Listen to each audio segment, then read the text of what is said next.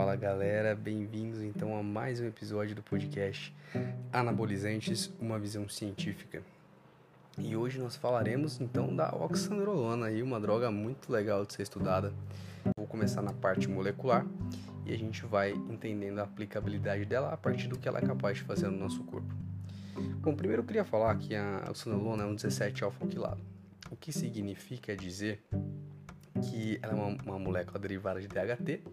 A gente foi lá no carbono 17 e ligou um radical metil. E esse processo é um processo que a gente chama de alquilação.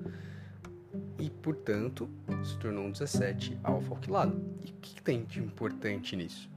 O importante disso é que essa transformação faz com que essa droga seja resistente ao efeito de primeira passagem hepática, o que faz com que essa droga possa ser utilizada na sua mais corriqueira administração, que é a via oral.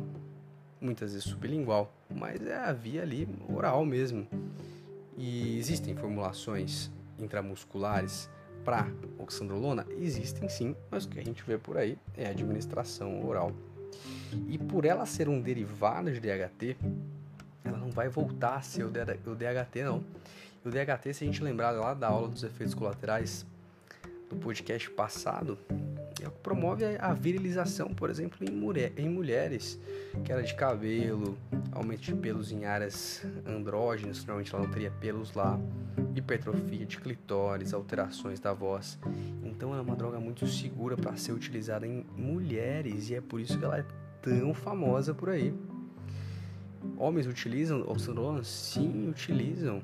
Há quem diga que é uma droga fraca, com poucos resultados estéticos, mas não, é uma droga potente, uma droga que a gente consegue ver resultados importantes, mesmo quando administrados em homens. No meio médico, no meio de patologias realmente, ela é utilizada para tratamento, por exemplo, de osteoporoses graves, recuperação em pessoas queimadas, sarcopenia, anemia, que ela promove uma elevação da eritropoetina, o que explica também a utilização dessas substâncias em, em, em pacientes, em em atletas de alto rendimento, corrida, ciclismo, é... até síndrome de Turner já foi descrita a utilização da oxandrolona, certo? E é uma droga que tem uma forte ligação androgênica. Como todo esteroide anabolizante, tem uma ação intracelular.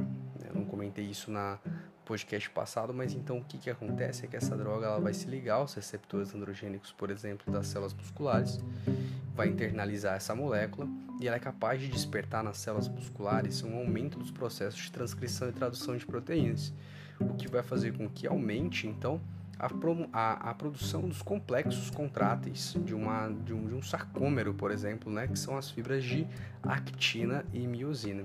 Além disso, a oxandrolona lá dentro da célula, ela pode ser responsável pelo aumento da síntese de fosfocreatina, que, que a fosfocreatina é o que dá o fosfato para o ADP, para gerar energia muscular a partir do ATP.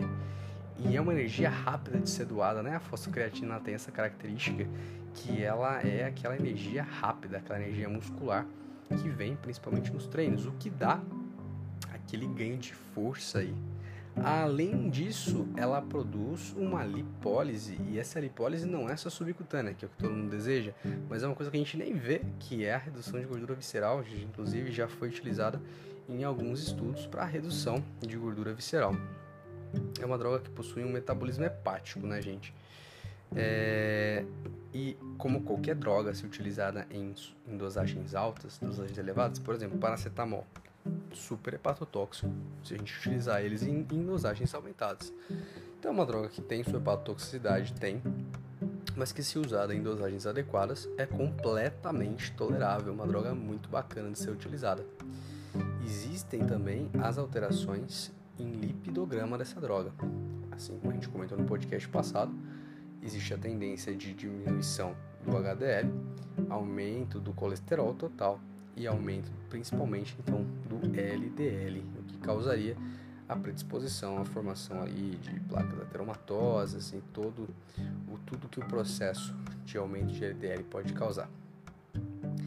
O legal de dizer também é que é uma droga que não aromatiza. Então assim, se, dificilmente alguém vai usar só oxandrolona para fins estéticos, a gente está pensando Provavelmente a galera vai associar, principalmente homens, vamos, a gente vai associar um, derivado realmente de testosterona, um, um testosterona direto, né? Um supionato, um propionato, a próprio, o próprio conjunto de, de, de substâncias, por exemplo, o durateston. E, mas se a gente utilizar só a oxandrolona sozinha, ela não aromatiza, não, não existem evidências concretas de que a oxandrolona é, seja capaz de aromatizar em níveis é, de causar algum, algum efeito adverso, por exemplo, ginecomastia, todos os efeitos que a aromatização com a produção de estrógeno pode causar. Então ela é uma droga que não precisa se utilizar de inibidor de aromatase, certo? Mas não confunda a não utilização de inibidores de aromatase, anastrozol, letrozol, com a necessidade de realização de uma TPC adequada. A oxandrolona é capaz sim de inibir o seu eixo a depender das dosagens utilizadas. A gente vai comentar de dosagem daqui a pouco. É, e ela pode reduzir tanto para zero o seu eixo, se a gente fizer os exames lá, pode vir a zero LH e FSH, ela pode promover uma inibição parcial desse eixo. Pode ser que não venha zerado, mas vai ter pelo menos uma inibição parcial ali quando usada por um tempo que, que surta modificações, né? É, as dosagens, então. Não estou receitando dosagem para ninguém, comentando para ninguém aí que quiser usar também fazer alguma coisa muito absurda, mas as dosagens costumam variar ali de 10 a 30 miligramas para mulheres, o que se torna uma formulação uma formulação saudável é, em, em, que se pense em, em, em efeitos colaterais e para homens a gente consegue ver formulações até 60 miligramas. Tem gente que passa, né? Tem gente que passa 80, 100. Tem gente que se dá bem com a droga e consegue passar de formulações acima de 60 miligramas, 50, 60. Mas aí o, o, o seguro, o que a gente pode considerar que pode ser que não haja efeitos colaterais importantes é ali até uns 40, 50 miligramas para homens. É... A meia-vida dela é curta, isso é interessante falar também, o que faz com que as tomadas da oxandrolona sejam, mais eficientes se tomadas de 8 em 8 horas, a meia-vida dela é em torno de 4 a 6 horas, mas é bacana então a gente fazer a formulação da oxandrolona tomada várias vezes ao dia com um medicamento qualquer mesmo de 8 em 8 horas. Bom galera, o que eu tinha para falar da oxandrolona é isso. Qualquer dúvida pode me mandar e-mail, pode me procurar que a gente conversa mais sobre isso. Valeu, espero que tenham gostado. Até o próximo episódio de Anabolizantes, uma visão científica.